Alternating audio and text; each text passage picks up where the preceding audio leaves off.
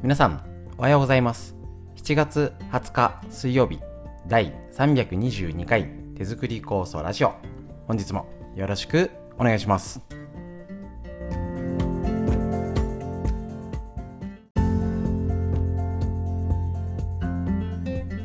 こちら手作り酵素ラジオは埼玉県本庄市にあります芦沢治療院よりお届けしております。と私がです。母親がですね手作り酵素を始めて35年ほど経ちまして、えーと、北海道帯広市にあります十勝金星社川村文夫先生にご指導をいただいておりまして長年ですね家族で酵素を飲み、えーと、酵素の作り方の指導ということで勉強会やらいろいろやっております。コロナの影響でやり方がねちょっとずつ変わりつつありましてその一つがこれ耳から聞くラジオということでこちらですね、あのー、え実際にね、耳からやってっていうと、作業しながら、仕事しながら聞けます。あとね、習慣化しやすい。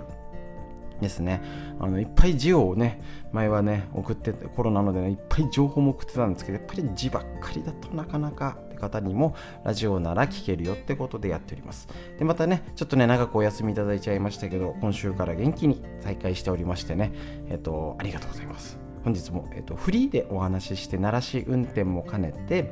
えーと、フリーでお話ししてコロナの体験談少しでも皆さんにお届けいたしますのでよろしくお願いします。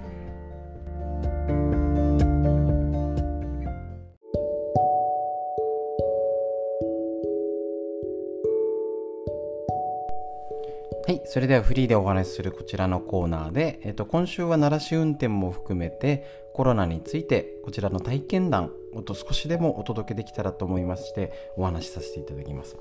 でやっぱりもうあの昨日もお話ししましたけれども手作り酵素と海の精を持ってる武器として持ってる安心感ねちょっと食べれなくても酵素を飲めばいいやってのもなるしあの熱が上がってきたって言ったら海の精塗ったりとかもできるしでなんといってもやっぱ甘酒ですね。こちらいきなり麹あるって言われてなありっこないんで普段ね。この飲む点滴と言われる甘酒をやっぱねあの母が作ってくれて届けてくれたのでやっぱり、ね、これね日常作ってる作ってないはね差が出ます。もうほんと技術ですよね。これがあのー、えっ、ー、とまず一つ言わせていただきたいのがやっぱり今今便利じゃないですか。こうやってラジオも聞けてネットで頼めば翌日届く。すね。あのー、何でももう昔で言ったらボンクレ正月みたいな食事を毎日のように食べれて好きなもの食べれて好きなものが手に入ります。すぐに。Amazon とかで頼んでもすぐ手に入ります。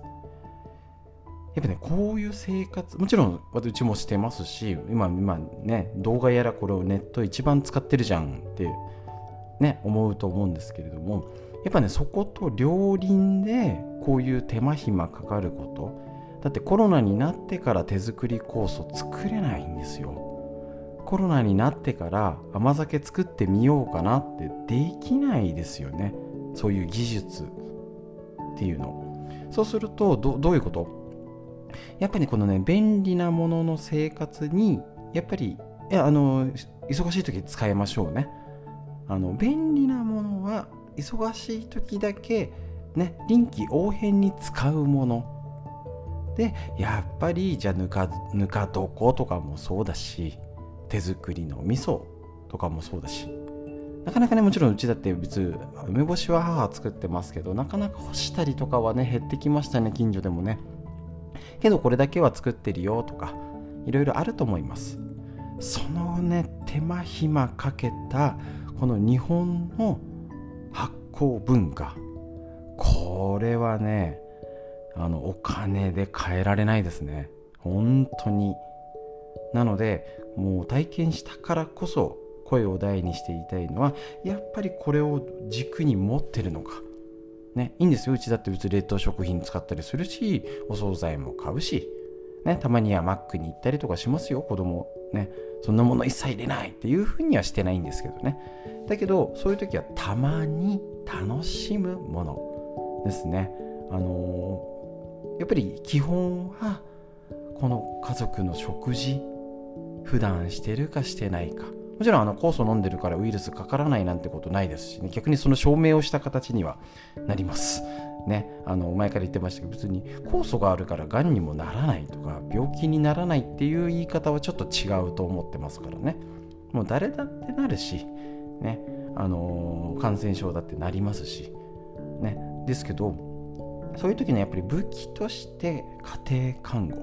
そして家でどう治療ができるか。ですね。私自身、えーと、咳がオンってこうまだねちょっとねの咳出ちゃうんですよね。喉が痛い、えー、ということとかあるんですけどこれだってもう2週間以上落ち着いて症状が始めてからまだ残ってる部分。ですもんね。だからそういうことの、えーと家でじゃあ何ができるかな。これね多分ね本当に前から言ってたんですけどサプリメントをなんか適当に買ってねウォーキングしてなんか健康を維持してた人はダメじゃないんですよ。ちゃんと目的が合ってればそれでいいんですけどそういうのにはなかなか対処ができない。そこでやっぱりじゃあ呼吸器系だったら私がしたの何かなっていうと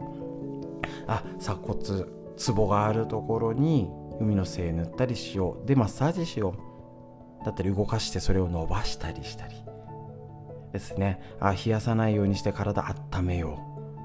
う、ね、熱が高熱の時は無理ですけど結構やっぱりお腹温めましたねぐるぐる。あの薬もね解熱剤も飲んでるしねまあ腸の働き落ちましたね。これはもう聞いてないんですけどねだるさ倦怠感はあるんですけど腸内環境がやっぱね乱れましたですね。だからね便通がね本当に途端にダメになるんですね。俺なんかちょっと分かりやすいんで、あのー、例えば抗生物質とか、えー、まあねしょうがなく基本飲みたくないしあんま飲まないようにしてるんですけどその時に合わせてしょうがなく飲みますけどねタミフルもそうか。ねあの定められた用法療養を正しく守らない場合が多いんであれなんですけどああの効きすぎちゃうからってことです俺。あの子供の量で足りるんですよね。だから逆にちゃんとした量をやるとタミフルもインフルエンザでな何年ももうだいぶ前なんであれですけど家族全滅その時もしたのかな。でしょうがなく使った時でもあの強すぎちゃってあの副作用でやられちゃうんですよ。種の風邪のインフルエンザの症状がどこ行っちゃったのって感じでもう飲んですあれ？タミフルして 1, 1時間後ぐらいにはもう副作用でやられてましたみたいな。ね、そういうのもありますのであの用法量を正しく守りすぎちゃうとダメージが強いんであのここ勝手な判断で やっちゃったりそれもお医者さんに言っていやダメなんですよねつって。そうあのバファリンとかですらあの子供のやつで十分効く。多分体質ですよねそれねもともとのね。そういうのがありますので人それぞれ合わせてやってもらいたいんですけどやっぱ、ね、その腸内環境がね乱れるっていうのは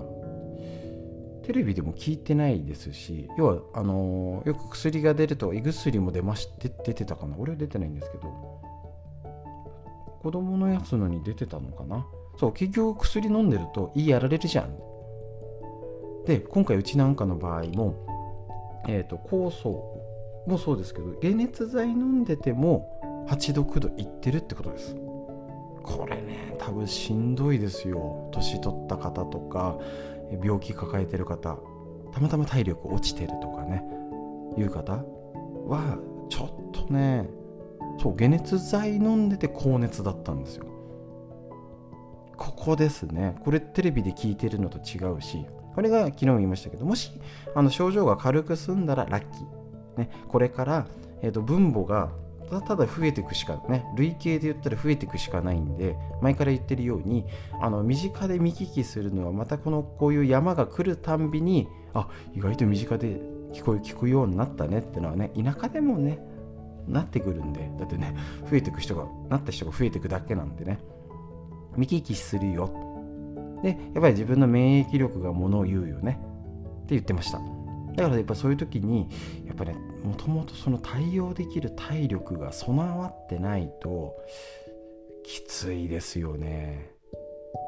だと思います。だから、えーと、逆に言うと体力がどんどん戻ってってっていうのは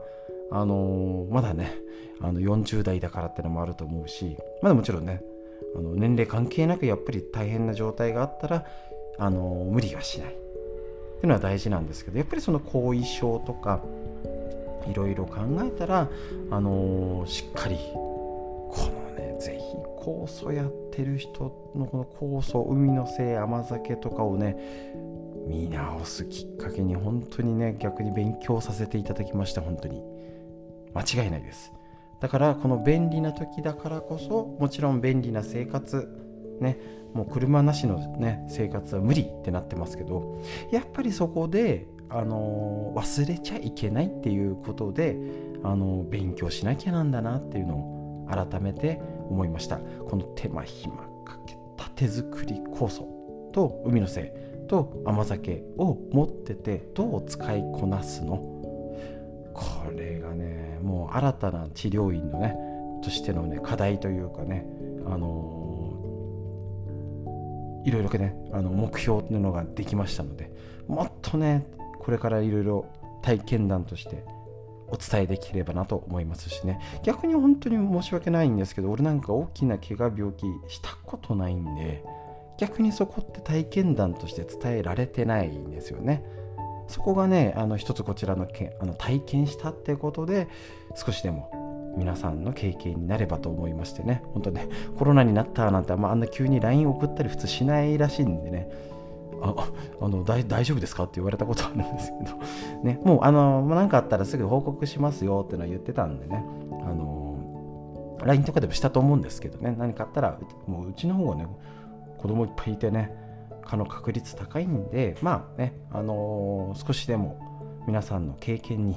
なればと思いましてねどんどん公開していきますのでよろしくお願いします。ということで今週はすいません。まだね、えーと、本調子じゃないので変則あの無理しない程度に体験もう体験なのが話したい。脳とか東洋医学後でも学べる。なのでぜひ少しでもねこちら東、えーと体験談をお届けいたしますので今週はこんな感じでフリーでお話しさせていただきます。よろしくお願いします。